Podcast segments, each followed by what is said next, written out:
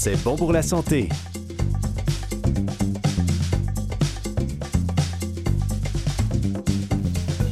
Bonjour tout le monde, ici Camille Chai, en compagnie de mon cher François Baruel qui a été médecin en France, mon cher co-animateur. Bonjour François. Bonjour ma chère Camille. Alors le concept de l'émission euh, est toujours le même. À chaque semaine, on reçoit deux invités qui viennent nous parler de leur expertise en lien avec la santé et de leurs livres. Alors aujourd'hui, on reçoit Fabrice Midal qui a écrit le livre Reprenez votre vie en main, l'art de régler ses problèmes des éditions Édito. On reçoit aussi Robert Blondin qui a écrit le livre Maudit Bonheur, un guide pratique qui est disponible en version audio qui a été édité par Vues et Voix.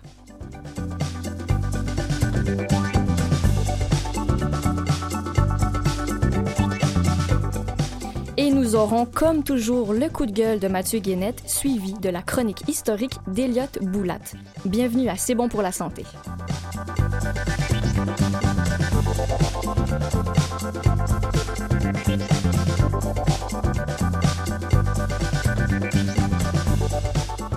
Fabrice Midal, bonjour. Bonjour.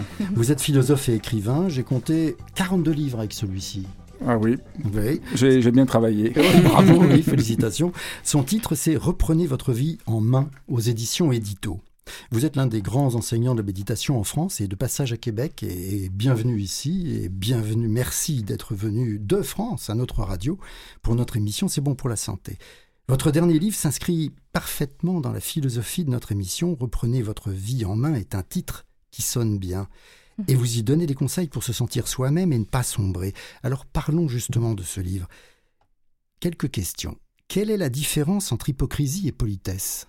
Ça, c'est une question absolument centrale parce qu'on a tendance à penser que le fait d'être poli, de faire des efforts, de faire attention à l'autre, vont nous rendre hypocrites. Et on se trompe sur ce que ça veut dire qu'être soi. Et dans, dans ce livre, j'ai vraiment essayé de repenser quand on est soi-même et c'est juste et ça aide la situation, et quand au nom de vouloir être soi, on est en train d'oublier les autres, de les mécomprendre, et du coup de perdre nos, moyens et nos, ressources. Et hum, le livre est un peu un plaidoyer pour euh, recomprendre une certaine forme de politesse, une certaine forme de justesse, de diplomatie aussi. Euh, Ce qu'on, la diplomatie, c'est la manière d'éviter les conflits en prenant en compte le point de vue de l'autre. Et pour euh, reprendre sa vie en main et régler ses problèmes, c'est important de savoir euh, trouver un accord avec l'autre, sans le manipuler, mais en prenant en, compte la justesse de la, de la communication. Et au nom d'un certain idéal très abstrait et un peu intellectuel de l'authenticité, on a fini par déconsidérer le, comment on s'adresse à quelqu'un. Et on ne s'adresse pas de la même manière à euh, quelqu'un qui souffre, euh, quelqu'un de très âgé, euh, son patron. Mm. On, sait- on- on- on- on ne leur parle pas de la même manière, ce qui ne veut pas dire qu'on n'est pas authentique en leur parlant de manière différente. Mm. Au contraire, on est authentique en respectant un peu les usages. En fait, vous dites que on confond authenticité et brutalité. C'est ça, c'est absolument ça. Et, et, et je crois que c'est une grande. euh, euh, c'est un grand changement de comprendre, comprendre ça. Moi, je me souviens, j'avais euh, un de mes amis qui était. euh, euh, qui faisait des, des, plein de stages de développement personnel et qui, a voulu qui avait vraiment le sentiment de devenir authentique. Et il part en week-end avec son, son, son épouse et il lui dit, à peine arrivé dans la maison de vacances, il travaillait très dur, donc c'était vraiment un des, un des premiers, euh, premières fois qu'ils partaient en week-end ensemble. Et Mhm. ils arrivent et il lui dit, faut que je te dise, là, je vais vraiment être authentique, il faut que je te dise, tu me fais peur.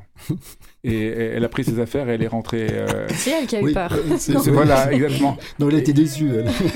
Et, et, et- et- et il est revenu le lendemain, il, il m'a dit, euh, enfin après le week-end, il est venu, il m'a dit, mais quand même, c'est honteux alors que je m'ouvrais à elle.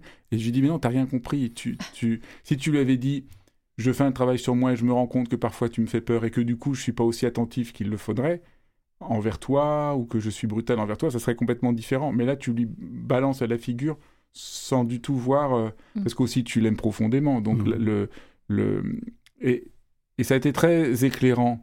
Et je crois que la confusion actuelle entre, entre authenticité et, et brutalité que, est nous, nous prive tellement des forces et des ressources que nous avons.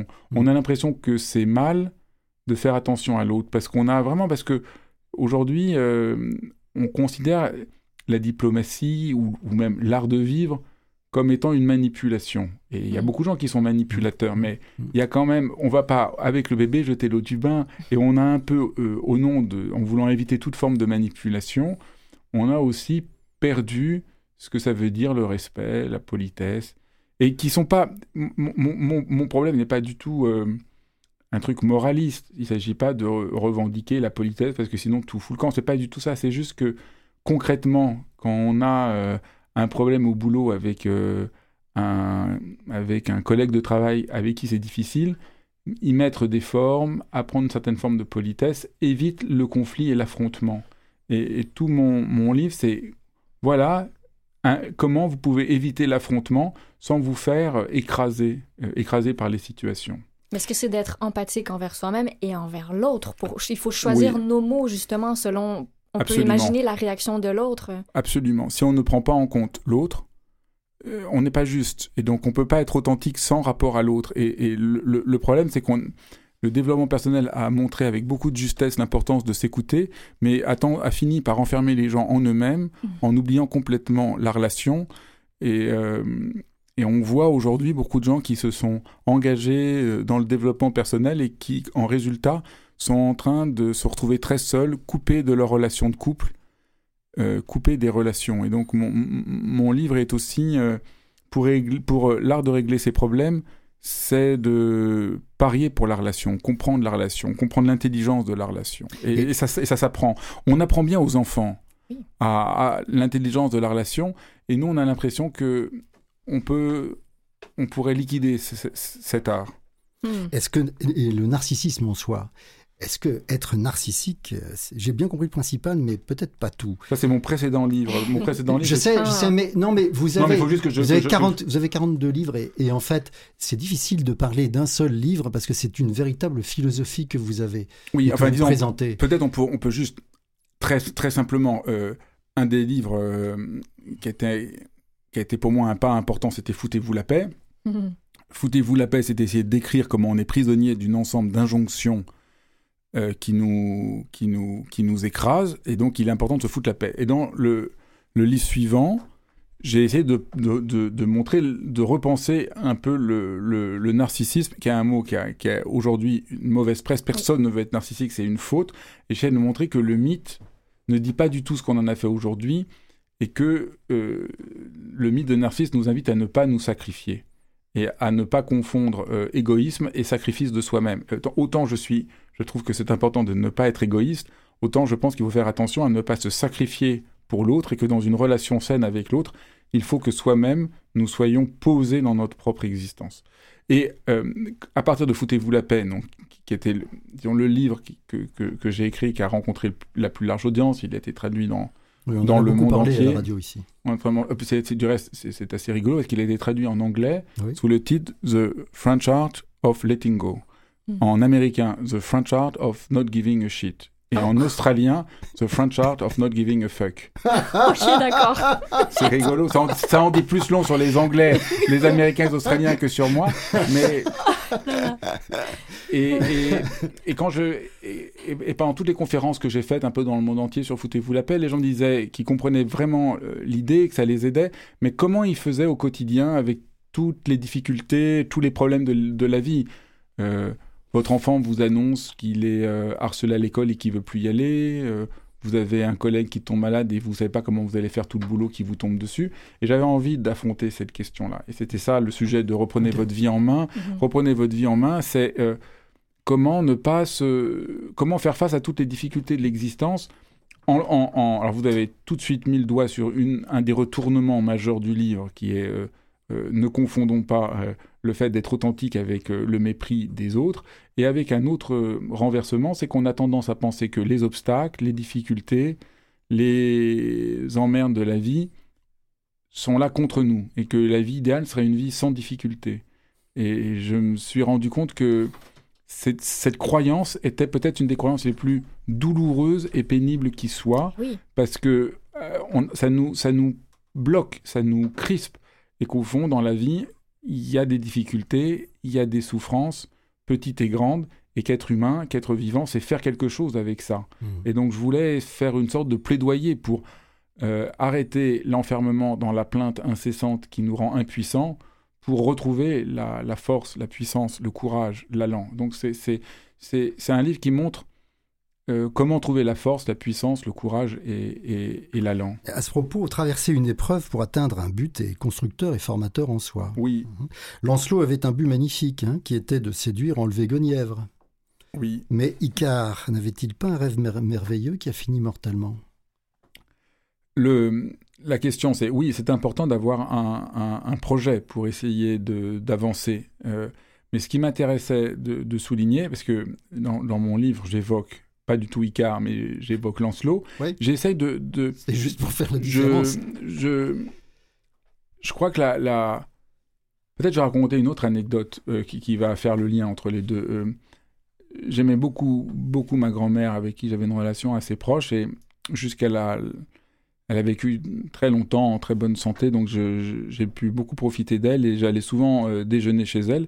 Et une fois, je déjeune chez elle, je vais déjà au moins avoir 25 ans, et euh, elle me fait mon gâteau préféré, alors j'étais vraiment très content.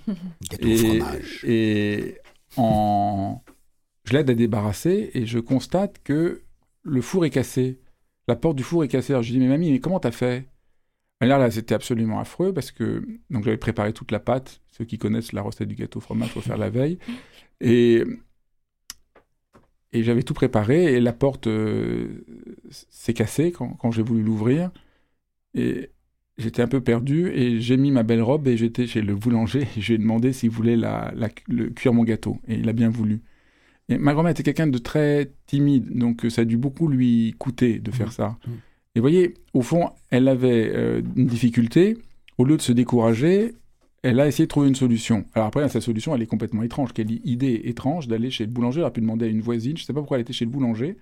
Et en plus, elle a, elle a pensé à mettre une belle robe. Je, je pense que le boulanger lui aurait fait faire cuire son gâteau, même si elle avait mis une robe ordinaire. Mais, mais ça a dû lui donner du courage et de la force. C'était le pour y aller. c'était votre gâteau, donc elle a mis sa belle robe pour vous. C'est clair. Et en Mais- fait, et en guise de, de- de cerise sur le gâteau, j'ai envie de vous proposer qu'on passe à la pause, on garde le suspense et vous nous le dévoilez tout de suite au retour.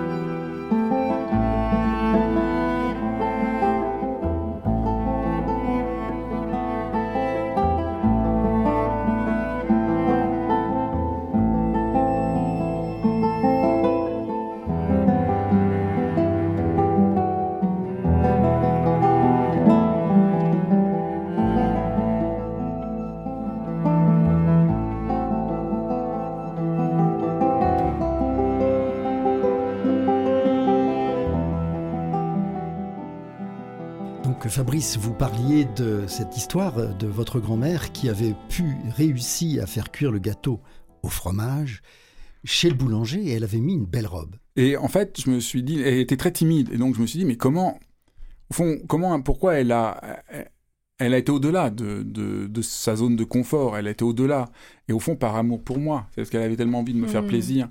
Et donc je dirais que euh, Lancelot, il ose marcher sur le fil de l'épée. Ce que j'aimais beaucoup dans l'histoire de Lancelot, c'est qu'on raconte que Lancelot veut délivrer Guenièvre qui est prisonnière, et il y a un pont qui est comme une épée, et pour, le marche- pour traverser le pont, il va se blesser. Mais il y va sans peur. Et, et, et pourquoi par amour? Et donc je, je, je crois que la, la différence euh, Avec Icare. avec Icar, c'est c'est que Icar, c'est pas par amour qui fait ça, c'est par une sorte d'ambition euh, un peu démesurée. Il, il n'écoute pas son père, Dédale, qui lui dit de pas monter trop haut, et il veut être plus puissant pour lui. Vous voyez, c'est ce que j'appelais cette fausse authenticité qui, qui nous égare au début, cette authenticité qui est juste, au fond, un, un aveuglement égocentrique. Et, et, et donc, euh, je crois que le- le- c'est important d'avoir des projets, mais, mais qui sont animés du cœur, animés de l'amour. On, on se sent tous euh, pas euh, capable de faire face à toutes les difficultés de la vie. Donc ça, c'est vrai, on a des difficultés, on se sent pas capable. Et pour une raison toute simple, c'est qu'on n'est pas des superwoman ou des superman. Parce qu'on a peur aussi de, souffrir. Oui, on a peur de souffrir et, c'est tout à fait raisonnable. Mais aussi parce qu'on a cette idée qu'on devrait être parfait, qu'on devrait être des superman ou des superwoman. Et au fond, j'ai voulu écrire mon livre pour des gens ordinaires. Pour nous qui sommes ordinaires, comment on peut faire pour faire face aux difficultés? Et c'est pas en, ayant, en étant parfait, c'est en faisant la paix avec nos propres fragilités, avec notre propre tendresse. Et, à ce moment-là, on comprend que, que, la force et le courage ne sont pas le fait qu'on n'ait plus peur, qu'on soit invulnérable, qu'on soit d'une sorte de solidité à toute épreuve, mais non, comme ma grand-mère. On est fort parce qu'on veut aller de l'avant, parce qu'on est mu par l'amour. Et, et c'est ce lien entre le courage, la force et, l'amour, l'allant, l'allant de vie, que je voulais un peu euh, réhabiliter. Et, c'est très éclairant parce que on a tous des ennuis et on se dit on va pas y arriver. Mm. Et, si on, revient à notre aspiration, à l'amour en nous, alors on trouve euh, de, la force. C'est comme euh, une amie m'en racontait il y a quelques jours que son fils lui a annoncé qu'il était harcelé à l'école et, et, et qu'il voulait plus y aller. Alors moi j'aime bien parce que les conseils habituels c'est il faut lâcher prise. Ben, elle n'a pas voulu lâcher prise du tout. Et mm. heureusement qu'elle n'a pas lâché prise. Et son sang n'a fait qu'un tour. Et au fond, elle voulait aider son fils. Et c'est tout à fait sain. Et, par amour. Par amour pour son fils. Et à partir de là, euh, elle peut essayer de trouver quelle était la meilleure solution pour, pour aider son fils. Donc j'en avais marre, moi aussi, de tout ce discours sur le lâcher prise, euh, soyez zen. Et mm. moi, j'enseigne la, la méditation. Et je suis là aussi parce que on a une antenne de. Moi, j'ai fondé l'école occidentale de méditation, qui a des antennes dans tous les pays francophones, et, aussi euh, à, Montréal. Et, mon travail, c'est d'essayer de transmettre une, forme de méditation qui ne soit pas centrée sur le lâcher prise, la détente, le fait d'être zen, mais comment trouver du courage, de l'allant, de la force, comment voir aussi la violence propre à notre monde, parce que c'est à partir du moment où on la voit qu'on peut euh, faire face et qu'on peut la traverser et qu'on peut essayer de se débrouiller avec elle. Mais donc c'est avec un élément déclencheur, vous proposez des outils qui vont être peut-être plus concrets pour euh, monsieur, madame, tout le monde dans, une situation X. Oui, moi je pense que là on manque absolument de, de, Absolument. Je pense que par exemple la méditation est devenue très abstraite. On dit aux gens euh, faites le vide dans votre tête, détendez-vous, mais ça parle pas de la vie, de la vie réelle. Enfin je sais pas dans quelle vie les gens, où les gens vivent. Pour moi, je veux dire, euh, on a, on, a tous ces problèmes. Et donc, je, trouvais extraordinairement important de montrer qu'il y a une dimension de développement personnel ou de spiritualité ou de santé, ce que c'est dit de votre émission, comme on veut, mhm. euh, qu'existe. Mais cette dimension, elle ne doit pas passer sous le fait de se euh, fermer les yeux devant la vie. Et au contraire, nous donner des outils pour euh, trouver les richesses et les beautés de cette propre, euh, propre vie. C'est ça qui me semblait vraiment, euh, qui me semble décisif. Et c'est mm. pour ça donc du coup qu'à un moment, j'ai fondé l'école occidentale de méditation. Et, pour, pour, pouvoir transmettre une, forme de méditation qui aide ça. Et, Justement, vous parlez de la situation, vous, vous citez l'exemple de vos grands-parents qui méditent assis devant le feu de cheminée. Oui, je voulais, parce que je voulais montrer que on en fait tellement d'histoires avec la méditation comme un truc bizarre. Il faudrait euh, être dans une posture particulière, faire un truc particulier. Moi, je me souviens, ma grand-mère, euh, en hiver, elle s'assied devant le, feu de cheminée. Alors, je sais que ça va sembler complètement fou pour les gens, mais elle pouvait rester euh, sans envoyer de selfie qui n'existait pas à l'époque à tous ses copains pour dire attention, regarde, je fais un truc extraordinaire, ça fait une demi-heure que je regarde le feu de cheminée. Non, elle pouvait rester en silence et nous, ça devient de plus en plus difficile de pouvoir juste rester euh, un peu en paix avec soi. Et il nous faut l'apprendre pour nous retrouver, pour retrouver de la force. Est-ce que c'est parce que vous citez un exemple en fait vous, vous dites, elle faisait déjà de la méditation. Oui, parce que je voulais montrer que méditer c'est aussi simple que de se laver les dents. C'est juste mmh. prendre un rendez-vous avec la vie en soi et que c'est pas une technique euh, de gestion du stress compliqué pour euh, je sais pas quoi. C'est même normatif. Oui, absolument. Vous avez raison. Aujourd'hui, Aujourd'hui, il est en train de se passer, on est pris par une forme de normativité extrêmement dangereuse. Il faut qu'on rentre tous dans un moule au lieu de pouvoir simplement euh, être soi, être soi en relation avec, euh, avec les autres. Et, et c'est ça que je, que je cherche à, à faire. Et donc, euh, la méditation qu'on enseigne ici à Montréal, elle vise à aider les gens à être davantage eux-mêmes. plutôt que d'entrer dans un moule. Et souvent, ce moule, c'est un moule qui est Qui ne nous correspond pas qui aussi. nous correspond pas et qui est vraiment manipulé par des raisons économiques, où il faut qu'on soit juste plus productif. C'est ça, en fait. Toute la question. Tout ce, tout ce qui fait qu'on est malheureux, c'est la productivité dont on est présumé être les, les, les chefs les, et, les, et les champions. C'est clair, c'est un autre axe de, de, de mon travail, c'est que je trouvais qu'il y avait, c'est étrange que lorsqu'on parle d'essayer d'aller mieux, d'essayer de trouver une forme de, de bonheur, on a l'impression que ça, n- on n'est plus en rapport à toute la violence sociale, et on se rend pas compte que cette violence sociale, Mm. elle nous, elle nous atteint très profondément. Que aujourd'hui tout le monde parle. Je sais pas si vous avez, vous faites ça aussi au Québec comme en France et partout. On parle de gérer son stress. Mhm. Moi, je suis très frappé que pourquoi on parle de gérer, qui est un mot du langage économique, comme on gère son compte en banque, son propre stress. Là, il y a quelque chose qui témoigne d'un aveuglement profond, c'est-à-dire on a un rapport à soi comme une sorte de capital qu'il faut faire fructifier. Mais on n'est pas un capital, on est des êtres humains. Et, et il y a, et, et- en, en, mani- en malmenant la dignité de notre propre être, on peut pas aller mieux. C'est vrai que de temps en temps, je, je dis, la, plus on gère son stress, plus on ira mal. Parce que notre stress, il veut pas être géré, notre stress, va être écouté, entendu, respecté, apaisé. Mais quand vous le gérez, c'est-à-dire vous avez un rapport de contrôle à lui, et c'est ça le stress, c'est d'être dans un rapport de contrôle aux choses plutôt que dans un rapport d'écoute. Ou alors une autre chose que j'aime beaucoup dire, c'est euh, la meilleure manière de rendre les gens malheureux, c'est dites-leur soyez zen. C'est Plus ça. vous dites aux gens soyez zen, plus vous les invitez à Ça ne pas rentrer en rapport à leurs souffrances, à leurs difficultés, à leurs émotions, Ouais. mais à être dans un état qui n'est pas le leur, donc on se sent tous coupables de ne pas être ça. Donc plus on nous présente cet idéal de soyez zen, calme, détendu, apaisé, moins on se sent bien parce que personne ne l'est. Hmm. Personne n'a jamais Parce été qu'il n'y a pas d'outils, en fait, qui suivent Oui, après puis cette personne n'est jamais tout le temps apaisé, tout le temps calme. Si votre fils vous annonce qu'il est harcelé à l'école, vous allez, votre sang va faire qu'un tour. Si on vous apprend euh, que votre mère a une grave maladie, euh, vous allez être inquiet et c'est sain. Et donc on est en train d'inventer quelque chose de complètement fou. On invente une sorte d'idéal auquel personne ne correspond et donc on se sent coupable. Alors que si on, on- on- on accepte que des fois on est triste, des fois on a peur, des fois on a mal, des fois on est inquiet, et que écouter ça, c'est ça qui peut nous permettre de trouver la force et le courage d'aller de l'avant, de résoudre nos problèmes, ça change absolument toute la perspective. On, sort de la culpabilité. Le discours actuel est extraordinairement culpabilisant parce qu'on n'est jamais à la hauteur de ce qu'on nous raconte. Il, faut, il est temps d'inventer euh, un art de vivre humain.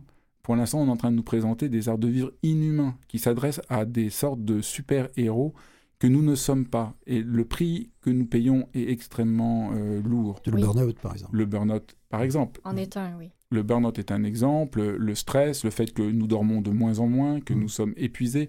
Il y a une souffrance psychique énorme qui n'est pas assez euh, reconnue, et elle n'est pas assez reconnue parce qu'elle prend des visages nouveaux. Eh bien, on peut continuer à en discuter après la pause, après, en fait, le coup de gueule de Mathieu Guénette qui s'intitule Pour en finir avec la bienveillance. Imagine la situation suivante. C'est la réunion annuelle dans une entreprise. Le grand patron est en avant et il dit haut et fort. Vous savez, mes chers employés, vous représentez notre actif le plus important. Vous êtes ce qu'il y de plus précieux. On est comme une grande famille, tous ensemble. La première fois que tu entends ça, tu te dis Waouh, c'est donc touchant comme discours. Mon patron, il m'aime de tout son cœur, je fais partie de sa famille. Après, tu réalises que c'est un peu de la foutaise. Le patron te met de la pression quand tu es déjà à bout. Les employés se plaignent, mais on ne fait rien pour eux. On leur cache même des choses pour faire plus d'argent sur leur dos. Moi, ce genre de situation, ça m'est déjà arrivé. J'avais l'impression de me faire trahir. Je me suis trouvé naïf, puis je me suis dit que plus jamais je me ferais avoir. Mais peut-être que la prochaine fois, le patron qui va me dire ça, il va être sincère. C'est ça le gros problème. Il va me dire Mathieu, tu es mon actif le plus précieux. Puis moi, je vais lui répondre Non, trop tard, mon cœur s'est maintenant refermé à jamais. Je n'ai plus envie de souffrir. C'est triste parce que je vais peut-être passer à côté d'une relation qui aurait pu être exceptionnelle. Comprends-moi bien. À la base, la bienveillance, je suis totalement pour. Bien entendu, qui peut être contre ça? C'est impossible. C'est comme je te disais, je suis contre la paix dans le monde, les petits chatons et les oiseaux qui chantonnent au printemps. Mais moi, contre quoi je m'insurge surtout, c'est la bienveillance hypocrite. La bienveillance comme étant une tendance à la mode. Au début, quand je voyais un moine qui me parlait de l'importance de vivre le moment présent, j'étais en admiration. Wow, lui, il a compris c'est quoi le vrai sens de la vie. C'est un grand sage. Maintenant, j'ai tendance à me dire C'est facile, mon vieux, t'as rien à faire. C'est vrai, t'es là sur ta montagne avec ta toge. Moi aussi, je serais capable de ne pas être stressé si tout ce que j'avais à faire dans mon agenda, c'était de méditer et de regarder les nuages passer au loin. Moi, je vais me mettre à écouter les moines quand ils vont avoir des vies stressantes comme les nôtres, avec des longues heures de travail puis des enfants qui les attendent à la garderie. Pas avant. Dans l'industrie de la bienveillance, parce que c'est bien de ça qu'on parle, c'est une industrie, il y a plein de contradictions. Faire un selfie avec une vedette de cinéma, je peux comprendre. Mais avec le moine Mathieu Ricard, ça m'apparaît tout un paradoxe. L'idée de faire un selfie, c'est de tirer une fierté de rencontrer une vedette, de pouvoir s'en vanter après. Mais le message des moines, c'est de s'élever au-dessus de son ego et de ne pas chercher la gloire. Dans le même ordre d'idée, j'ai appris qu'à Calcutta, en Inde, qu'à la congrégation que Mère Teresa a fondée, il y a trop de bénévoles. C'est un vrai problème. On ne peut même plus marcher dans la congrégation tellement il y a de bénévoles. Tandis que partout en Inde, il y a plein de besoins non répondus, mais pas assez de bénévoles. C'est quoi l'idée de vouloir aider, faire un don de soi, mais en même temps vouloir absolument le faire à un endroit qui est glamour? Ça me fait penser aux gens qui font des vidéos où ils se filment en train de donner à manger à des sans-abri. Le gars donne un morceau de pizza à un clochard pendant que son ami le filme. Après, il dit au clochard Souris à la caméra, dis que t'es heureux, dis à quel point je suis gentil, souris plus, t'as pas l'air assez reconnaissant. Le gars parle maintenant à la caméra. Maintenant que j'ai été gentil, vous allez aimer la vidéo, la partager, vous allez écrire comment je suis bienveillant. Si j'obtiens 1000 j'aime d'ici la fin de la semaine, je vais donner des rondelles d'oignon à un handicapé. C'est comme une prise d'otage avec une demande de rançon rendue là, non? Quand on va sur les réseaux sociaux, il y a plein de pensées du jour de Bouddha et de gens connus qui sont censés être des grands modèles de sagesse. On retrouve une belle photo d'arc-en-ciel de coucher de soleil avec une phrase du genre La paix vient de l'intérieur, ne la cherchez pas à l'extérieur. Là, sous la publication, il y a plein de gens qui mettent des commentaires du genre ah, mais c'est tellement inspirant. Pourquoi lui écrire un commentaire? La citation dit textuellement ça doit venir de l'intérieur, pas de l'extérieur.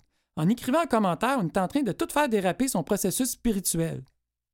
L'autre jour, je me suis acheté une salade, dans un contenant transparent. Je revenais tranquillement vers chez moi, en marchant sur le trottoir. Connaissance à moi que j'avais pas vu depuis longtemps me croise. Il me dit aussitôt Wow, tu manges végétarien! C'est vraiment gentil envers les animaux et la planète. Bravo! Je suis très fier. En me faisant un clin d'œil, il me dit Bienvenue dans le club. Quoi, je venais d'adhérer à un club sans le savoir. Un peu plus, il allait me remettre une carte de membre. Moi, je ne cherchais pas à m'inscrire dans un club, je voulais juste me nourrir. J'avais faim. Quand je fais du compost, je le fais pas pour prêter allégeance à un parti politique. Me photographie pas à côté de mes légumes en train de pourrir pour montrer comment je suis bon. Tout ça pour vous dire que j'ai vraiment aucun problème à ce que vous soyez bienveillant, détrompez-vous. Mais vous pouvez pas faire ça en cachette. La bienveillance, ça devrait être traité exactement comme votre vie sexuelle. J'ai vraiment pas besoin d'avoir tous les détails.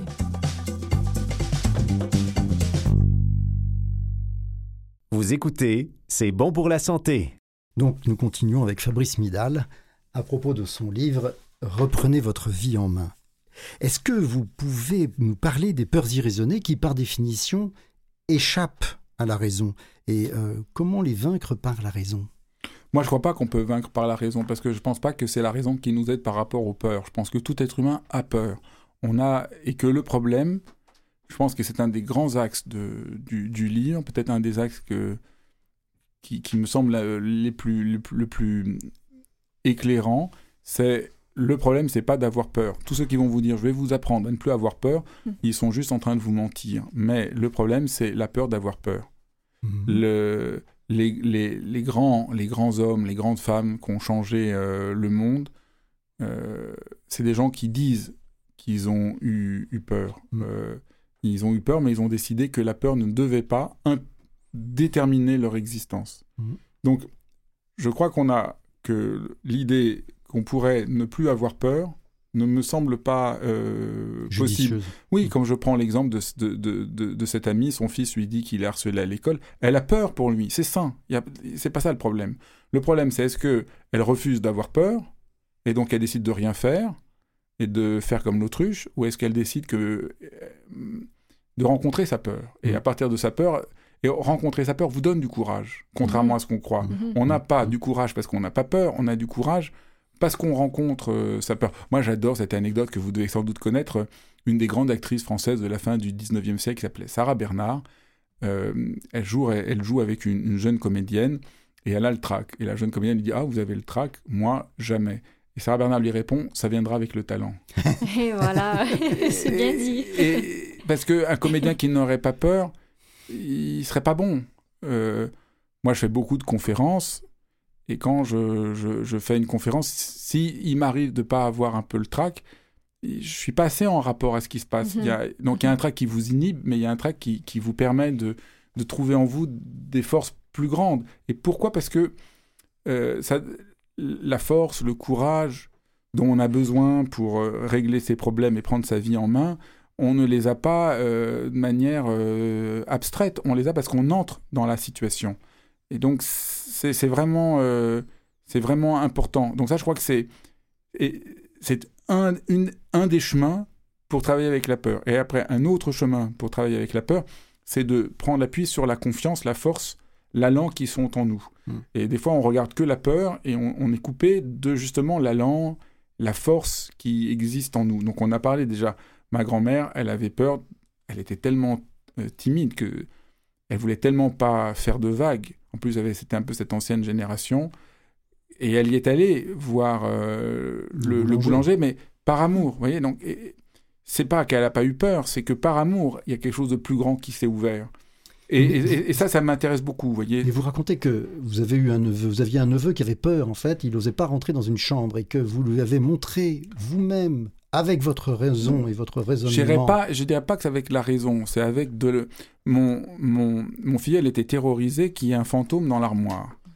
Euh, qui était au premier étage. Donc, euh, ses parents avaient fermé la porte à clé, mais quand je suis venu leur rendre visite, je dormais dans la chambre avec l'armoire. Donc, mon filleul avait très très peur de que je dorme dedans.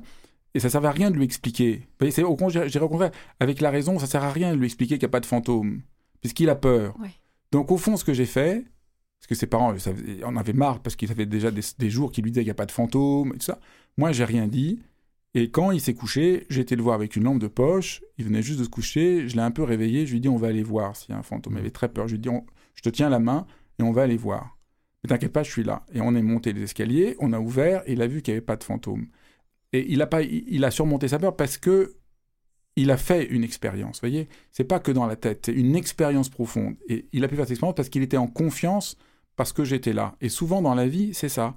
Devant une difficulté, on a besoin d'un soutien, d'un ami, hmm. d'un coup de main. On a besoin d'un soutien qui nous aide, nous, à faire une expérience. Parce que c'est l'expérience qui va nous transformer. Donc je dirais, c'est pas la raison qui va nous aider à surmonter la peur, c'est une expérience qui va nous montrer qu'on a des ressources en nous qu'on ne connaissait pas. Et à partir de là, on va pouvoir euh, se déplacer de manière euh, plus juste. C'est pour ça que, c'est ça, reprenez votre vie en main. Vous avez des trésors en vous que vous ne soupçonnez pas, et c'est à vous les faire euh, sentir que, c'est pour ça que j'ai écrit euh, ce livre. Vous, vous, soulignez que j'ai écrit 41 livres, mais depuis euh, Foutez-vous la paix, j'ai beaucoup changé la manière dont j'écris 42. Euh, mais depuis Foutez-vous la paix, j'ai beaucoup. Avant, j'écrivais. J'ai longtemps écrit des livres en disant des, en expliquant des choses. Et à partir de Foutez-vous la paix, j'ai essayé d'écrire des livres où, dans l'écriture, j'essaie que par l'écriture, il y a une transformation qui se fait. J'essaie de que, en lisant le livre, les gens sentent ce dont je parle, plus qu'ils aient même à comprendre. Hmm. Parce que euh, beaucoup de livres, on vous fait... Maintenant, un peu la mode, c'est de faire des livres avec des, conseils. Alors, page 1, conseil 1, 2, 3. Moi, c'est pas du tout ça. Je raconte des histoires, je raconte des anecdotes, et j'essaye de faire que dans l'écriture, vous sentez quelque chose qui vous transforme. Et souvent, les gens me disent, après avoir lu mon livre, je ne sais pas comment ça s'est fait, mais j'avais peur de cette situation, et j'en ai plus peur. Ça m'a libéré, et j'ai même pas très bien compris qu'est-ce qui s'était passé on comprend très bien qu'un roman nous touche, nous émeuve et nous aide à voir les choses un peu autrement. Et moi, j'essaie d'écrire des livres qui, qui, ressemblent plutôt à des romans dans cette manière-là, même si je donne plein de conseils et de, points de repère. Mm. Mais quand même, j'essaie que dans l'écriture, il, se passe quelque chose qui aide les gens justement à faire cette expérience dont on parle, parce que c'est vraiment une expérience. Vous pouvez pas vraiment décrire comment j'ai fait avec mon filleul, je peux juste raconter des anecdotes. Il y a une expérience qui fait que quelque chose qui vous semble impossible, d'un seul coup, ça, vous, ça ne vous semble plus impossible. Vous acceptez de, le vivre. Et mm. c'est ça qui compte. Et c'est ça l'éducation. Ce, que je dis est, semble un peu surprenant, mais tous les parents le savent. Avec votre enfant, il a peur de quelque chose, et à un moment, vous n'avez pas comment, vous avez réussi à lui montrer qu'il peut le faire. Et c'est mm-hmm. pas en le convainquant, c'est pas par un raisonnement, c'est en l'accompagnant. En l'accompagnant, euh, peut-être le ton de votre voix, peut-être la manière dont vous le regardez. Et d'un seul coup, il voit qu'il peut le faire. Et, et- Ouais. et ça- moi, je me souviens, j'étais pas très bon élève à l'école. J'avais un prof, juste dans son regard, j'ai senti qu'il pensait que je pouvais y arriver. Et Mhm. ça a changé ma Ça a vie. suffi. Ça c'était a changé ma vie, vous voyez Mais c'est des, très belles ressources que vous nous donnez, Oui. même qui vont s'imprégner dans notre subconscient, peut-être, ça. ou l'inconscient au début, ça. mais qui va vers son bout de chemin. C'est ça, c'est ça que je crois qui peut changer une vie, c'est de, de se relier avec euh, ce qu'on peut appeler un inconscient, un subconscient, des ressources en nous qui sont plus fortes et, et, et, et, et- et comme on, c'est ça qui va créer le changement, plutôt que cette idée que c'est en contrôlant tout qu'on va y arriver. Mais Merci beaucoup, oui, Fabrice. Merci infiniment. C'est vraiment très très. C'est vraiment un bon moment de philosophie. C'est Oui. très Mm. productif. hein. Ben, merci à vous, je, je suis très touché de, Ah oui, mais vraiment, de- vraiment. de avoir pu vous rendre, euh, vous rendre visite. Je rappelle que votre livre Reprenez votre vie en main est édité chez Édito. C'est un véritable vadémécum en fait. C'est bien utile dans la vie de tous les jours. Et puis que les gens qui veulent apprendre à méditer euh, ici à Montréal sont, sont bienvenus et qui trouveront l'adresse euh, École occidentale de méditation. Il y a une antenne à Montréal.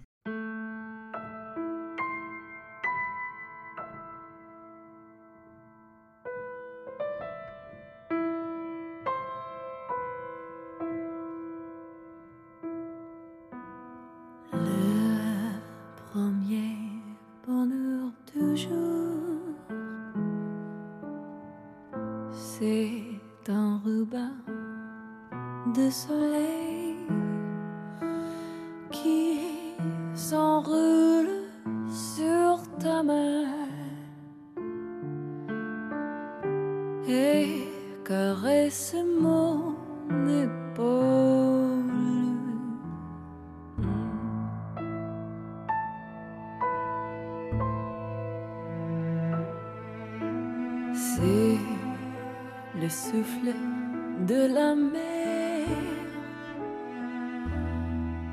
et la plage qui entend. C'est l'oiseau qui enchantait sur la branche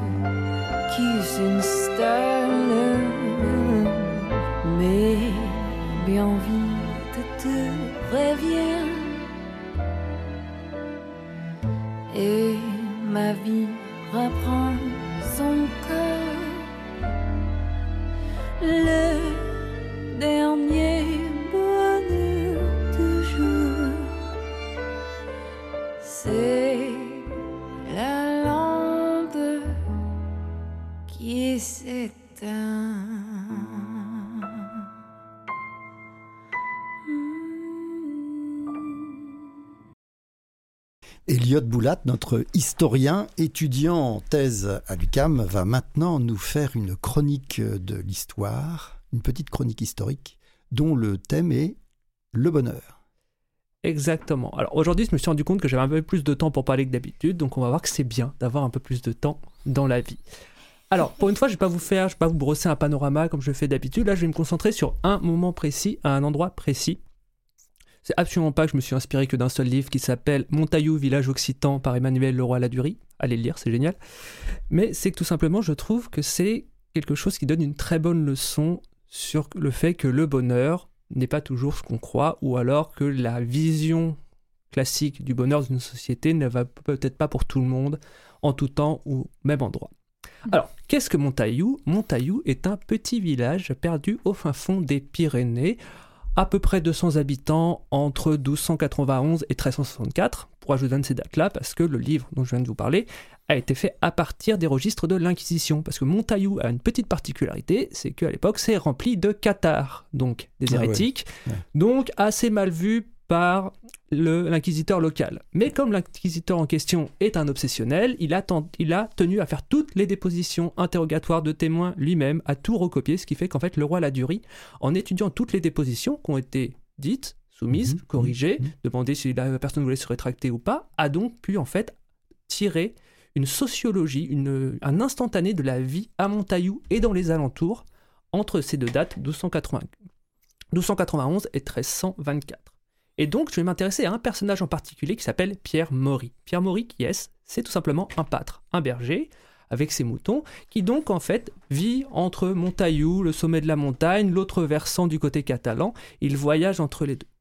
Alors, Pierre Maury, il a une vie extrêmement intéressante, parce qu'en fait, on va pouvoir le suivre entre ces deux bandes chronologiques dont je vous ai parlé. On sait qu'il n'a pas été condamné par l'Inquisition après, qu'il s'en est allé, on l'a perdu de vue, il a terminé sa vie tranquillement. Et Pierre Maury, bah, il nous donne de grandes leçons sur ce qu'est la vie et ce qu'est le bonheur pour lui. Alors déjà, Pierre Maury, ce qui est très important pour lui, c'est l'amitié, c'est ses amis. Mhm. Il a un réseau extrêmement lent, extrêmement dense d'amitié dans toute la montagne. Quand il va par exemple de l'autre côté euh, des Pyrénées, dans l'arrière-pays catalan, il passe tranquillement une partie de l'estivage dans des bergeries avec, par exemple, d'autres bergers catalans, occitans, morts, hein, des musulmans, et tout le monde s'entend très bien. Et même un personnage qu'on va voir plusieurs fois apparaître dans sa vie, qui est Balibast, qui est un cathare, on verra qu'il n'est pas extrêmement recommandable, non pas parce qu'il est un cathare, mais justement parce qu'il n'est pas un très bon cathare, euh, à un moment on va lui reprocher qu'il donne un peu trop de son argent à ses amis. Sous-entendu, devrait le réserver à lui, Bali- Balibast, hein, et ce à quoi lui répond Pierre Maury qu'il fait ce qu'il veut de son argent et qu'il préfère le donner à ses amis plutôt que de le laisser s'engraisser dans ses poches. Alors, ce qui est extrêmement important aussi pour Pierre, c'est la liberté. Il est extrêmement libre en tant que berger. Alors, déjà, il y a une raison purement, on va dire, matérielle sur le fait qu'il est libre, c'est qu'il n'a pas vraiment d'attache. Dans berger, il a atteint plusieurs fois la richesse, mais il l'a aussi perdu plusieurs fois. Du coup, il n'a pas d'attache matérielle, il n'a pas assez d'argent pour se payer une maison, donc du coup, il n'a pas assez d'argent pour se marier. Mais ça, ça ne le gêne pas énormément, parce que justement, il peut voyager, il peut aller où il veut, fréquenter qui il veut. Alors, à un moment, quand même, son ami Bélibas va lui dire qu'il a besoin de se marier, hein, parce que, quand même, faire une famille, c'est important pour lui. Alors, les Cathares, faut voir qu'ils ont. euh, c'est une, hérésie chrétienne, en fait, qui est inspirée du manichéisme. Donc, il y a une vision très euh, dense entre le bien et le mal. Il y a des gens qui ont la grâce, qui sont des, s'appellent des purs. Et donc, Bélibas l'un d'eux. Et donc, bah, ce qu'il dit à Pierre, Pierre Maury aime beaucoup discuter avec lui, il aime l'émulation intellectuelle qu'il obtient de ces discussions, et donc il écoute les conseils de Bélibast. Bélibast lui dit qu'il a une femme parfaite pour lui, Raymonde Piquier, qui est la fille du maréchal Ferrand euh, du village d'à côté, et Raymonde a, comme elle le dit, l'entendement du bien. Entendu, elle est cathare. C'est très important. Pourquoi? Parce qu'ils ont, ils auront des choses à se dire pendant leur mariage. Et oui, parce qu'on déjà à l'époque, on a des textes qui vous expliquent que certains couples, une fois mariés, peuvent passer 30 à 40 ans sans se parler. C'est un peu compliqué. Alors, il s'avère qu'en fait, la Raymond Piquier était l'amante de Bélibast, et s'il a voulu qu'il l'épouse, c'est pour qu'il ne se rende pas compte qu'en fait, il l'avait mise enceinte. Ce qui est révélé un peu plus tard, quand même, dans l'histoire. Mais pour revenir sur cette vision de la liberté de, euh, de Pierre, j'aimerais citer vraiment là une partie du livre, mot à mot, parce qu'elle est extrêmement importante. Quand quelqu'un lui dit qu'il est pauvre, qu'il a perdu tout son argent, Pierre Maury lui répond ceci Ne t'en fais pas pour la pauvreté, il n'y a pas de maladie qui soit plus facile à guérir que celle-là. Tiens, moi, trois fois j'ai été ruiné, et pourtant maintenant je ne suis plus riche que je ne l'ai jamais été. Alors il explique qu'il a été ruiné à cause des cathares qui sont allés se rendre à l'acquisition. À un moment, il n'a pas pu toucher un héritage fraternel parce qu'il était recherché. À un autre moment, il avait confié son argent, une belle somme, à 300 sous. Alors à l'époque, c'est énorme, 300 sous, c'est quasiment un an de revenu pour un pâtre. Mm. Et son associé c'est- est parti avec. Et pourtant, il continue en disant Et maintenant, pourtant, alors qu'il a tout perdu, je suis riche, parce que notre coutume ordonnée ainsi par Dieu est la suivante N'aurions-nous qu'une seule bol, nous devons la partager avec nos frères indigents. Il a en fait, il n'est pas riche en soi, mais il est riche justement de ce qu'il partage avec les autres, de son rapport à l'autre. Par exemple, dans son travail, il n'a pas d'horaire. Il a une centaine de jours chômés par an entre les différentes sectes religieuses. Il ne travaille pas 300 jours par an, il travaille 200 jours. Et puis des fois, il s'absente. Il va se balader dans un village, il laisse son troupeau à un ami. Il a, même à un moment, il va perdre son emploi. Et bien, il va en trouver un en même pas deux semaines. Et il va rester trois ans au service de, ce- de son nouvel employeur. Le roi Ladurie dit qu'en fait, il a une vie intéressante, bien remplie et excitante. Il est salarié, non aliéné, informé, informel, social. Pierre Maury a le sens de la fête, de la joie et tout simplement du repas de viande et d'amitié. Fait, ça nous fait penser au rythme de nos vies, à ce qui compte vraiment, au bonheur des choses simples qui, sans être naïf ou dupe, mais c'est savoir en fait de quoi se satisfaire. Et comme dit le roi Ladurie, il ne, il ne proclame pas sa dévotion à l'entité qui par concept même s'avère impossible à éteindre et qui s'appelle infinité des besoins. Ou, pour faire Mhm. plus simple, c'est quelqu'un d'extrêmement chill qui sait savoir quand arrêter ses besoins, où il a assez, où il n'a pas assez, et ce qu'il veut avant tout, c'est être riche de satisfaction avec sa liberté, ses amitiés et tout simplement cette petite société autour de lui. Merci beaucoup, c'est une très jolie leçon. C'est vraiment une très jolie leçon qui montre que ce n'est pas forcément la richesse et la société de consommation qui fait, la- qui fait le bonheur. Mhm. Et c'est une, une merveilleuse façon aussi de faire le lien avec notre prochaine entrevue avec nul autre que Robert Blondin. Bonjour Robert. Le Robert Bonjour. Blondin. Le, oui. Le, est-ce qu'on peut même dire le maître du bonheur? Non, ça serait vraiment le une maître de, sauverie. c'est le maître de recherche. maître Non, de le recherche. plus loin que je, que je peux aller, puis avec un peu d'humour, c'est appelez-moi un bonheurologue. mais en Ah, dehors de- bien, En intéressant. dehors de ça, non. Mais Robert, pour euh, vous présenter... Peux-tu vous interrompre tout de Bien suite? sûr, allez-y. Et en faisant la suite de l'histoire qu'on vient d'entendre, ce, ce berger qui se promène dans les montagnes pour rencontrer ses amis. Dans- on en parlera tout à l'heure, les, recherches que j'ai dirigées là-dessus. Et on a cherché partout, à travers toute l'histoire de l'humanité, la meilleure définition du bonheur. Et c'est Aménophis IV, hein, le vieux pharaon, qui l'avait trouvé. C'est pour ceux qui ne sont pas familiers avec l'Égypte. C'était le chum de Nef- Néfertiti. oui, c'est Et ça. bon. Et, et il, avait, il a trouvé cette définition. Le bonheur, c'est marcher dans la nature à la rencontre de nos tendresses.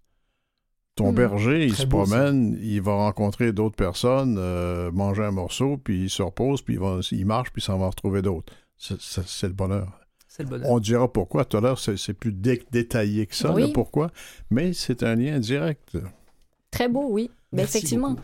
Et, et donc, Robert, vous, vous êtes un habitué euh, du Canal M. Donc, euh, on n'a jamais eu la chance de se rencontrer, mais vous animez euh, ici aussi à la radio, vous animez l'émission L'Aventure Ouais. chaque lundi à 21h Le lundi, le mercredi, le dimanche, je sais pas, c'est pris deux, trois avec fois. des rediffusions. Vous Ouais, ouais. animez aussi Aime la vie qui est diffusée entre autres le mardi avec Emmanuel Robitaille. Vous, êtes une vedette du monde des communications, ça on peut le dire. Ça, c'est vous qui le dites. C'est moi qui le dis. c'est pas moi qui le dirais. C'est moi qui le dis. Et vous avez entre C'est une autres été... question d'âge. J'ai 77 ans, puis je fais de la radio depuis l'âge de 6 ans. Alors, nécessairement, ça marche. Ça- ben voilà. Mais aussi, entre autres, vous Non, mais avez... Il n'a pas été à l'école. hein. Ben le là- matin seulement. Ah, c'est intéressant. Est-ce que c'est une des, des, Non, des c'est choses vrai. à faire pour accéder au C'est bonheur? vrai, c'est parce que j'étais euh, un jeune acteur, enfant, et que je jouais à Radio-Canada dans tous les radios-romans de l'époque, et que Hmm. l'après-midi, je n'allais pas à l'école, je jouais Mais dans des rôles. chance. Oui.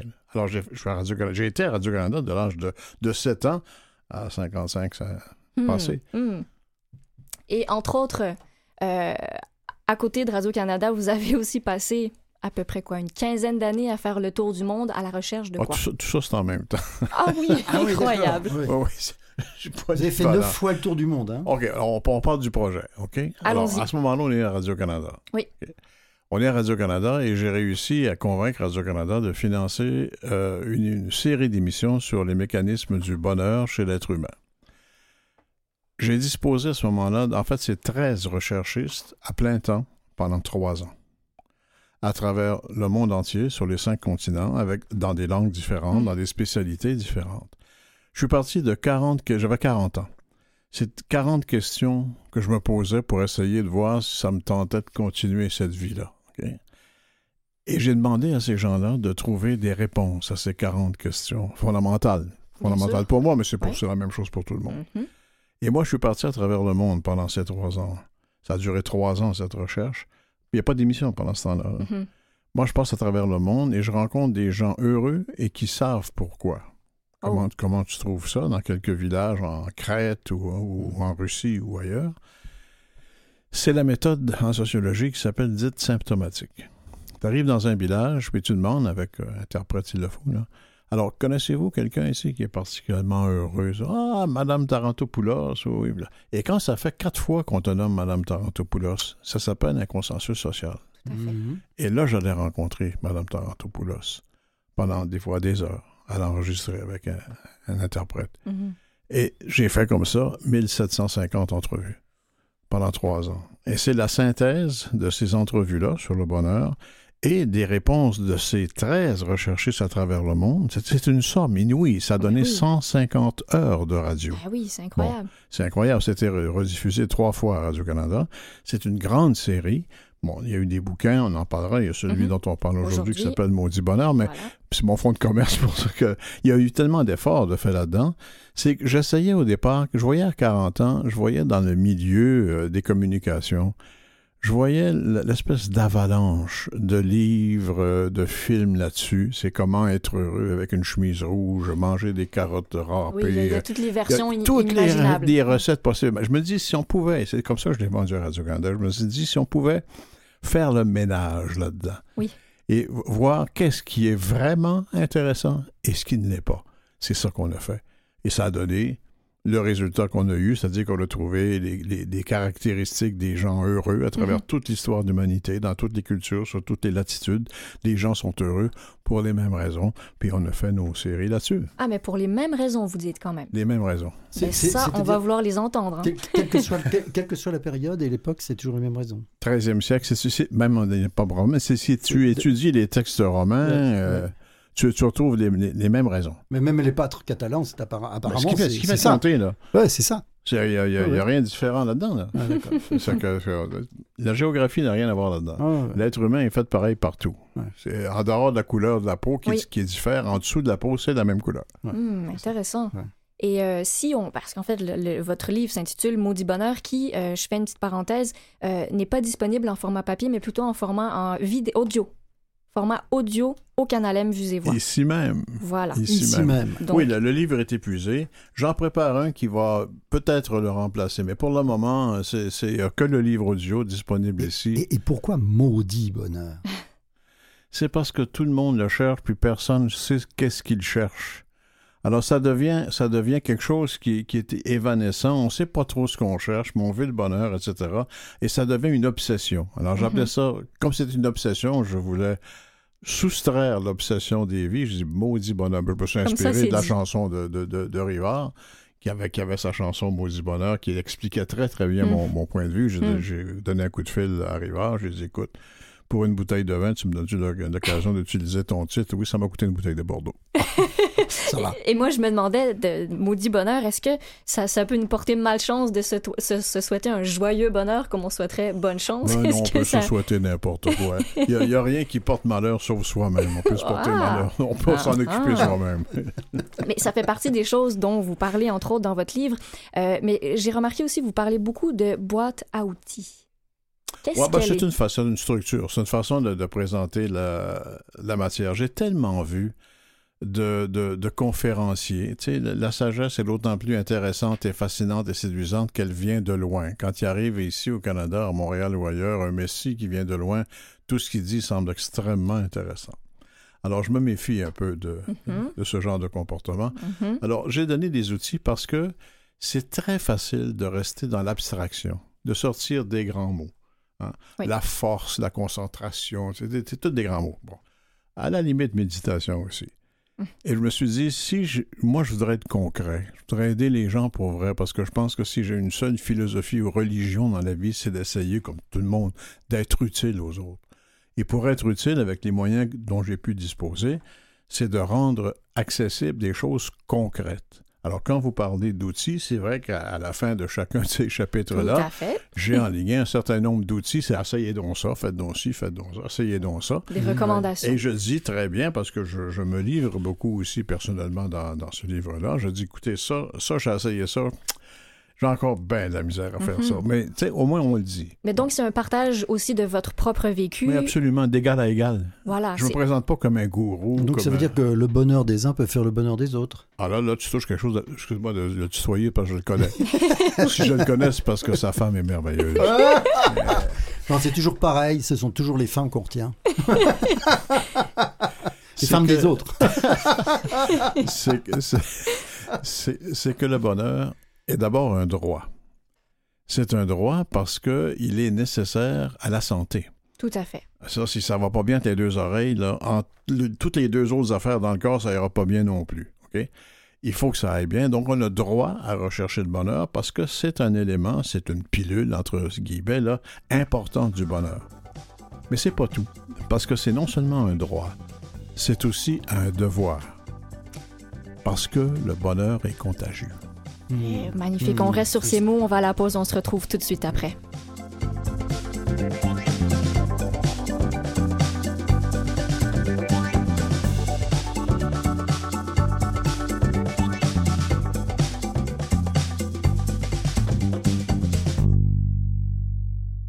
Vous écoutez C'est bon pour la santé.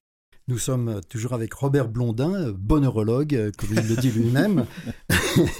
Et j'ai envie de te poser une question, parce que c'est vrai que je te connais hein, aussi. hein, c'est Ouais, une femme extraordinaire. Est-ce que notre bonheur est calculable? Est-ce qu'on peut le comparer aux autres? Qualitativement, non. Quantitativement, oui. C'est bizarre à répondre. Oui, parce que, oui, quand ils font des électroencéphalogrammes, euh, ils ont fait, je sais pas combien d'expériences là-dessus, ils ont découvert que les synapses, toi tu connais bien ce genre de choses, les connexions qu'on a entre les neurones dans le cerveau, là, pour simplifier le propos, en particulier ce qui se passe entre le cerveau droit et le cerveau gauche, les connexions qui se font, plus elles sont nombreuses, plus les gens ont, des, ont, ont du talent, si tu veux, pour être heureux. Il y a des bonzes, par exemple, qui, qui l'évitent presque tellement ils sont de bonne humeur dans leur vie. Là. Euh, il faut des encéphalogrammes absolument extraordinaires de résultats. Mais alors, comment est-ce qu'on fait si, euh, entre tes deux hémisphères ou les deux miens, je, veux- je veux- je veux m'en faire un peu plus de connexion? C'est ça quand même. Mhm. Il n'y a qu'une seule façon. Il y a peut-être d'autres, mais on ne les connaît pas. Mais scientifiquement, la seule chose qu'on a pu prouver pour multiplier ces connectivités, ces, ces- ces synapses, en fait, entre les deux, deux hémisphères du cerveau, c'est l'apprentissage et la pratique de la musique. Je parle de la musique sérieuse avec, avec une partition, parce que quand tu défriches une partition, tu es en, en- en raisonnement, tu es en, en arith- en arithmétique, mathématique, et de l'autre côté, tu l'interprètes avec du sentiment. Donc, tu forces les connexions entre les deux hémisphères. Et à chaque fois que tu forces une connexion, elle est permanente. Elle reste donc. Tu la crées, reste. tu crées en fait. Ah. Alors qu'on ait du talent ou pas, là, faire de la musique avec une partition, là, c'est à peu près le meilleur remède qui existe pour cultiver le bonheur. Moi, je fais de la flûte traversière depuis des années. Regarde, je, je, faites-en pas, je ferai pas de concert public. Mais c'est... C'est pour soi. Ben Les gens oui, en mais, parlent. c'est- mais, mais Mais je- en lisant la partition. connexions. Mais en lisant la partition.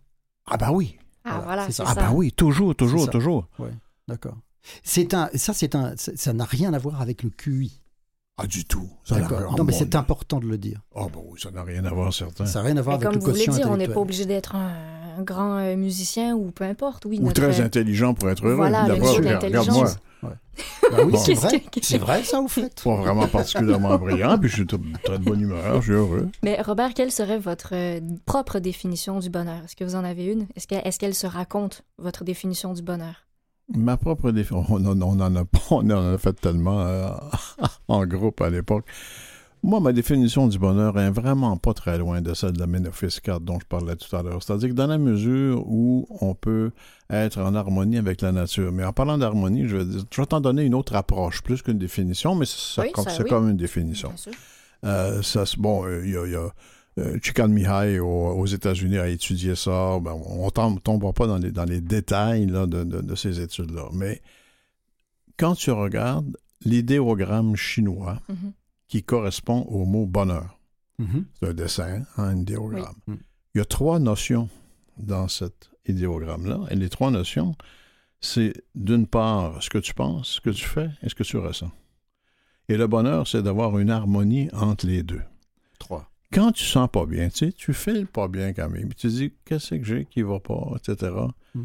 check donc tes trois affaires. Mm. Est-ce que ce que je fais, ça correspond à ce que je pense, à mes convictions, à ce que je ressens? Oui.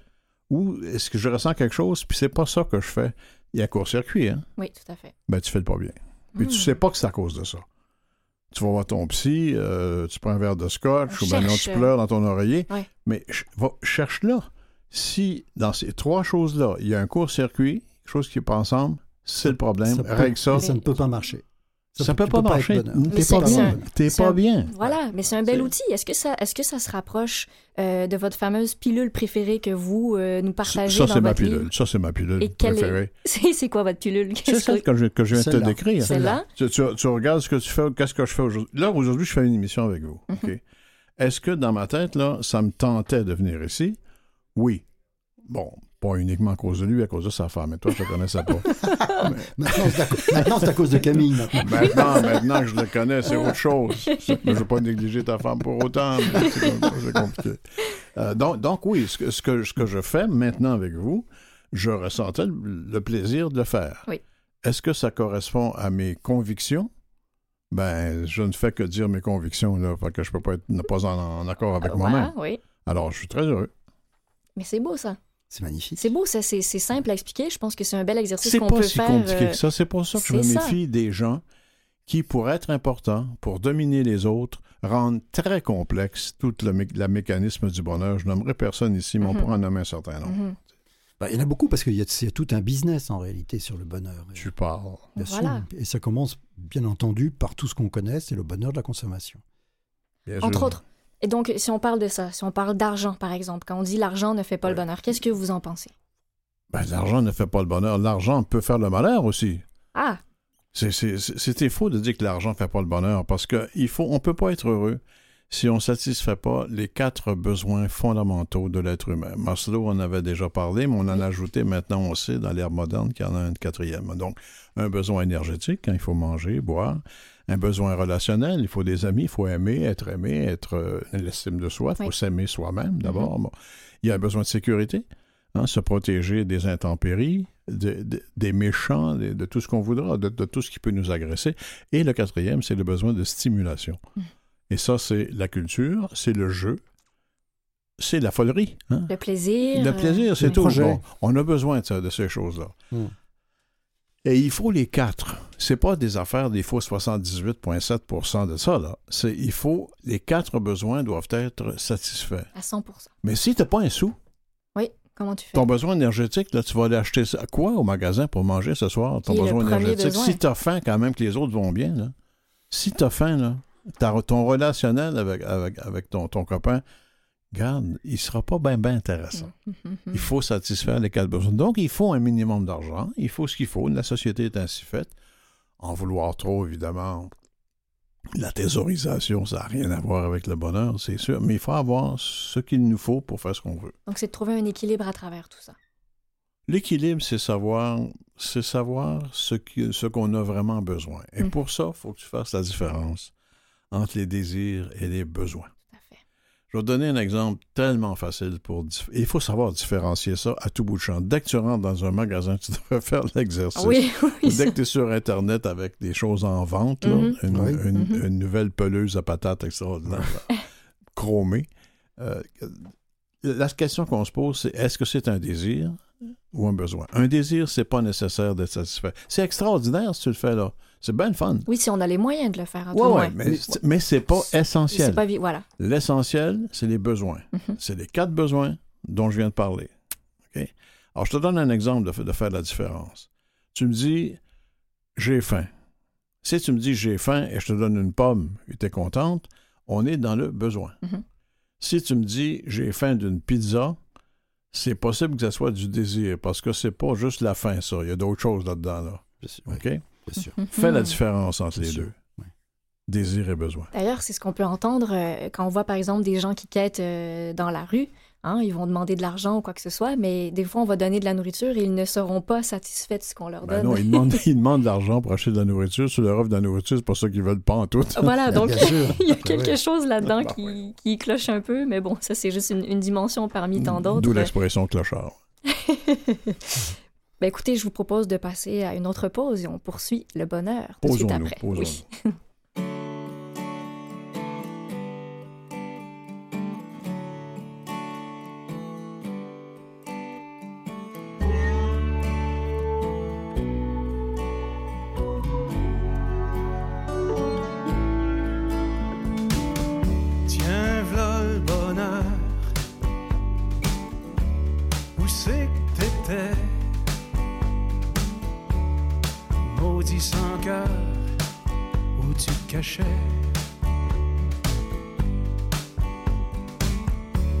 J'ai manqué de veine.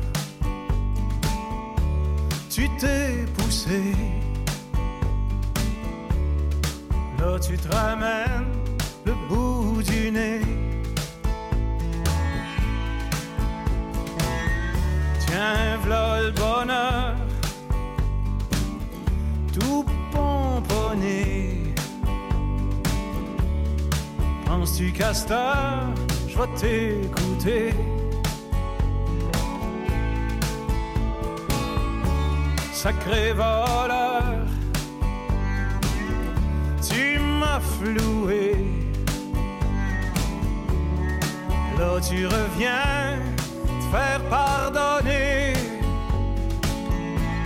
Dans un creux de vague, l'amour zigzag, l'âme T'as eu la chienne, j'ai eu la peine, maudit bonheur, t'as eu ma peau. T'as eu ma peau.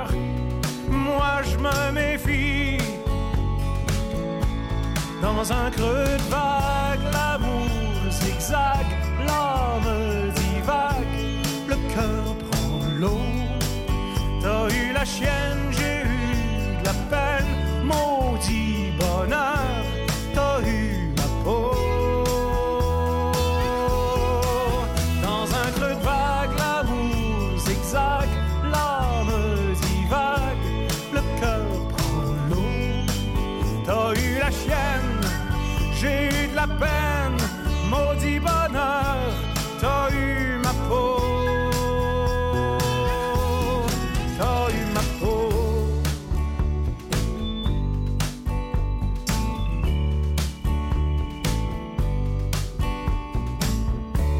Maudit bonheur, qu'est-ce qu'elle t'a dit? Si elle me cherche,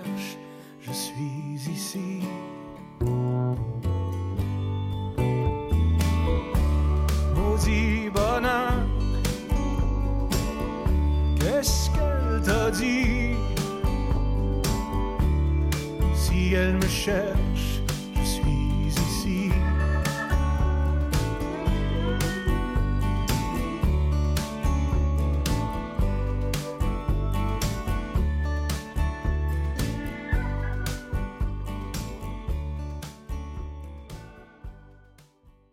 Robert Blondin, vous parliez tout à l'heure euh, un petit peu de, bon, des comportements qu'on peut avoir ou comment ça se passe dans la société, euh, la peur d'avoir peur, toutes ces choses-là.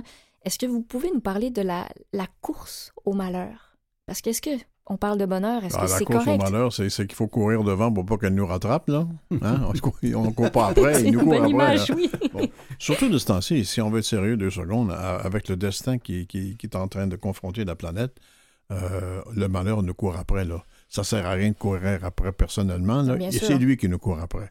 Mais alors, qu'est-ce que vous dites du, par exemple, l'effet qu'on on ait mis au point des, des- des assurances pour se protéger de ce malheur, de, de, de la religion, la politique, euh, les médicaments, bon, toutes ces choses-là? Vous, vous avez lu un livre que je connais bien. Ah, ah. Donc, quand on parle des... C'est vrai qu'on a inventé toutes sortes d'assurances pour, se... pour éviter le malheur, pour se blinder contre le, le malheur. Le- Les premières assurances, c'est les religions. On s'est inventé toutes sortes de religions qui nous promettent que si ça va mal sur Terre, ça va aller mieux de l'autre côté, etc. Bon, on va pas revenir là-dessus, mais c'est plein de trucs comme ça. Les assurances elles-mêmes, même financières, Oui. sont comme ça. De ce temps-là, je m'occupe des trucs de condo, puis les assurances, puis tout ça. C'est effrayant. On, on se confie, on confie de l'argent à des compagnies d'assurance qui ne sont là que pour faire des sous, et si- puis ils peuvent faire tout, tout, tout et plus encore pour ne pas payer quand arrive quelque chose vraiment. Oui, c'est vrai. Tu sais, tu dis, écoute, là, c'est une grande illusion, l'histoire de ça. L'autre assurance qu'on se donne, regardez la mode de la nouvelle alimentation. Oui, bien sûr. Vegan, pas vegan, c'est si tu manges de ci, tu manges pas de ça, c'est noir, c'est bu, tu manges du rouge. On s'y perd un peu, non? Ben voyons donc, je, je- je travaille avec quelqu'un actuellement pour essayer de faire un livre là-dessus, pour faire du ménage, encore une fois, là-dessus. Parce que là, C'est- des modes, Il y en a c'est des, besoin, oui. ah, c'est des Ah, tendances. ouais. Tout le monde affirme ça comme des vérités absolues. Tu sais, si tu manges ta carotte trois fois par non, ça n'a aucun sens. Bon. Et on ne sait plus quoi penser. Oui. Les OGM, puis tout ça, ça devient un grand bol où tout se mélange et ça n'a plus de goût. Euh, non, il, faut, il est temps, il est grand temps qu'on... Mais c'est, tout ça, c'est des assurances qu'on se donne encore une fois. Tu sais, tu portes jamais de nylon, il faut que tu portes du, du, Du coton. du coton. Oui, ça, va loin. hein. C'est- c'est à la- tout, tout, tout est comme ça. Tout est comme. Tu portes pas tes cheveux courts, tu portes pas tes cheveux longs. Les modes, c'est la même chose. C'est des assurances de faire partie d'un groupe. Oui. Je regarde les gens, je suis de l'âge qui a fait pas mal de motos. Je regarde les, les gars de mon âge qui, sont, qui ont des Harley Davidson, par exemple. Bon, c'est une moto qui est correcte, qui est bonne. On connaît les motos, il y en a des Oui. meilleures que ça. En tout cas, c'est une, c'est une mode, c'est une espèce d'appartenance. Et les gars sont tellement dans une religion Harley Davidson Oui. qu'ils ont le coupe-vent, la, la boursette, les bottes, tout, l'auto, tout est marqué Harley Davidson. Et Ça, c'est comme porter une croix catholique au cou. Et là. le blouson Oui, ça dans revient le au dos, même. bien sûr. Mais le ça me- blouson, écrit Le blouson et tout. Alors, t'as peu, là. C'est plus la vous- moto, là. Non, La voilà. religion, religion. C'est la religion, c'est même le besoin de consommation aussi. euh, C'est les besoins de- d'être avec d'autres. Parce que plus on a peur de ce qui va nous arriver, plus on veut se regrouper ensemble. C'est un besoin d'appartenance à un groupe. Ah ben, c'est absolument essentiel. C'est important, l'appartenance au groupe. fait. Mais quand, mais quand on se sent menacé à ce point-là, on est prêt à accepter toutes sortes de faux groupes. Mm. Et ça, il y en a un joyeux paquet. Hum. Qui donc justifie des faux désirs. Enfin, des désirs qui ne sont pas des besoins. Absolument, mais on est dans le désir jusqu'au cou, puis on, on oublie les besoins pendant ce temps-là. Mais ce que je me demande, c'est, là, on parle de la, la- la peur, entre autres. Est-ce que, vous- dans votre livre, vous dites aussi, l'anxiété rend plus vigilant au problème? La peur favorise la fuite ou le combat. La colère intimide l'adversaire. J'ai l'impression que... C'est parce que dans l'an- l'anxiété et peur, c'est si tu veux faire la différence, à mon avis, en tout cas, Mhm. là, dans l'anxiété, il y a une part de réflexion.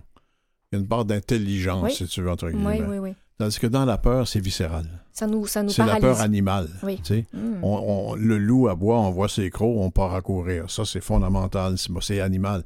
Mais l'anxiété, c'est plus subtil Donc, que elle, ça. elle nous donne un message. Elle donne un message et si on arrive à le décoder, on peut changer un peu les menaces. Donc, il y a quand même du bon. Parce que par- quand dans les croyances de zéro, je suis anxieux, Dans c'est pas bon. Oui, Oui, il y, a, il y a du bon, il y a une question de dosage, encore une fois, si ça se rend à l'angoisse, c'est- c'est autre chose. Mais euh, moi, je suis un anxieux, euh, moi, j'aimerais l'être un peu moins. Moi, le 5 à 7 le matin, quand je me réveille à 5 heures, là, je vois pas mal de choses en noir jusqu'à 7 heures le matin. OK. Puis il faut que je commence à travailler puis à faire mes choses pour bon, reco- me réconcilier avec l'univers dans lequel je vis. Mais, c'est- mais par contre, c'est dans ces moments-là que j'ai des bons flashs d'écriture, de, Hmm. de conscience, de bien comprendre les choses. Mhm. Mais les lunettes pour bien comprendre les choses, là, c'est pas des lunettes roses. Hmm. Non, hein, c'est... Et c'est pas rose, puisque l'anxiété permet tout de même justement de savoir, d'avoir des projets. Ben oui, absolument. Ça, ça, ça, ça les, ça les sort, les projets de soi-même. Oui. Mais les projets, là aussi, il y a un danger. Tu veux- combien de gens t'as rencontré qui, quand ils n'ont pas de projet, sont malheureux? Pourquoi il faut avoir un projet, tu sais? Oui, on dans, se crée dans- ce dans ton besoin. cas, une nouvelle, une nouvelle maison ou une nouvelle auto ou un Mm. voyage. Mhm. Ça, c'est des projets qui sont des distractions. Il faut faire attention. Les projets les plus intéressants, c'est des projets de cheminement personnel. C'est Oui, pas des choses pratiques. Tu pas changer de décor, là. C'est quelque chose qui va, on va vraiment acquérir quelque chose à l'intérieur de Et nous on va et faire non à l'effort de l'extérieur. faire. Oui, bien, oui, parce que c'est un besoin, encore une fois, viscéral. Voilà, voilà. Et je, je- je passe à notre sujet, mais je voulais absolument vous entendre, euh, nous- en fait, que vous nous parliez de votre relation à votre père, parce que dans votre livre, vous avez écrit que au moment où vous avez fermé les yeux de votre père sur son lit de mort, c'est là où tout a commencé. Qu'est-ce qui a commencé pour vous? L'autonomie. L'autonomie, parce que j'ai, pour toutes sortes de raisons, euh, il y avait une, une- un tel fossé culturel, et il n'y est pour rien, et moi non plus, là, un tel fossé culturel, et je suis fils unique, il faut le savoir, Euh, un, un tel fossé culturel entre lui et moi. Euh, tu sais, comme je te disais, mon, mon père était garçon de table dans des tavernes et, et moi, à 7 ans, je jouais des rôles à Radio-Canada. C'est c'est deux Oui. mondes complètement, Oui. complètement différents. Mhm. hein. Bon, quand j'ai gagné à 15 ans un premier prix au Québec en poésie, il m'a acheté des gants de boxe pour pas que je devienne homosexuel. Tu sais, alors, on est, on est dans deux mondes complètement différents. Donc, j'ai pas, j'ai pas eu la- cette nécessité qu'ont tous les hommes, les femmes différemment, je te laisse euh, réfléchir là-dessus, mais pour les hommes, être adoubés par son père, you're okay, Mhm. tu vas faire quelque chose. Je- L'approbation, Je, te reconnais le- oui, comme, oui. comme homme et comme homme qui peut réussir. Je ne l'ai pas eu. Je l'ai toujours déçu. Je suis un gars qui est très enveloppé, assez gros, puis à chaque fois qu'il me voyait jusqu'à jusqu'à sa mort, il me disait Ouais, t'as pas maigri. Tu sais, alors, ce, ce- genre de choses. Alors, quand, quand effectivement il est arrivé le temps de fermer les yeux de mon père, Mhm. j'étais libéré de ce manque-là. Je, je pouvais dorénavant m'adouber moi-même. Il y avait plus, euh, oui c'est ça en fait, il y avait plus cette chape, cette Ben chape non. de critique Ben permanente. non, parce qu'il n'y avait plus cet intermédiaire. et et je ne pouvais plus demander à mon ça, père il de m'adouber. Il n'y avait plus d'intermédiaire. Non, alors ça. je devais m'adouber moi-même, c'est ce que j'ai fait. Est-ce que c'est ce qui a Et fait je que... suis chevalier depuis ce temps-là. Ah, mais j'adore ce, terme-là, être chevalier. Et, et votre cheval court vers le bonheur? C'est un arabe que j'ai bien aimé. Parce que j'ai élevé des chevaux, c'est pour ça que je dis ça. J'avais des chevaux arabes. Et pour terminer, j'ai envie, je trouve que bon, le bonheur, bon, c'est propre à chacun, c'est plus subjectif qu'objectif. Robert, vous êtes d'accord? Ah, c'est plus objectif que tu plus objectif que subjectif. Oui, oui, parce que, comme je te disais, ce qu'on a découvert dans, dans, dans l'étude, c'est que, comme c'est des caractéristiques du bonheur, les gens qui sont heureux dans toute l'histoire de l'humanité, quelles que soient les cultures, là, et ils sont heureux pour les mêmes raisons. Mhm, Voilà. Donc, quelles que soient les circonstances, regarde, on ne va pas tout développer ça. Il y en a six, mais en tout cas, vous lirez ou vous écouterez le livre. Mhm. Mais la première et la plus importante, euh, qui statistiquement, ça sortait au-dessus de toutes les autres caractéristiques, c'est la disponibilité au changement. Mhm. Ça, si t'as pas ça dans la vie, t'es bien mal parti. Et regarde le- les espèces animales. Les espèces animales qui évoluent pas, qui acceptent pas ou qui provoquent pas des changements disparaissent. Oui, Il faut voilà. s'adapter, c'est l'adaptation, l'adaptabilité. Bon, on, on connaît les études là-dessus. Chez l'être humain, c'est la même chose. Mais tu as, des humains pour qui le moindre changement est une menace, est une source de malheur. Il faut accepter le changement. C'est vrai. Mhm. Alors écoutez, euh, oui, tout change. C'est une nécessité. Oui, je, oui, oui, je voulais jouer au golf à 4 heures, mais il pleut, je peux pas. Ouais, mais il faut que je. Garde. Non, voilà, il faut on va savoir. passer les- à d'autres choses, mon gars. Il y, a, il y a un pays qui a d'ailleurs euh, un- une, une cote de bonheur. hein. Euh, c'est lequel? C'est pas le Le Kurdistan hein. Le Bhou- Ouais, c'est ça. C'est Ouais. C'est le Bhoutan. Il paraît que c'est. Écoute, j'ai lu ce que j'ai pu là-dessus. Ça me semble pas mal surfait d'après les mouvements Ah bon, sociaux de d'accord. contestation qu'on voit. D'accord. Mais Ok. Je pense c'est que c'est fait. surtout le bonheur des dirigeants. écoutez, c'est déjà la fin de l'émission. C'est toujours trop court, comme à chaque fois. Mais merci, Robert Blondin, d'avoir partagé Ben, un de- petit de morceau de votre bonheur. Ben, moi Camille. aussi. Je te connaissais pas, mais Moi non plus. je- ça va faire diversion là, parce que toujours pris avec lui, François. François. Merci infiniment, Robert. Et je rappelle le titre de votre livre qui est Maudit bonheur, un guide pratique, Uniquement en écoute audio livre. audio-livre chez Vues et Voix.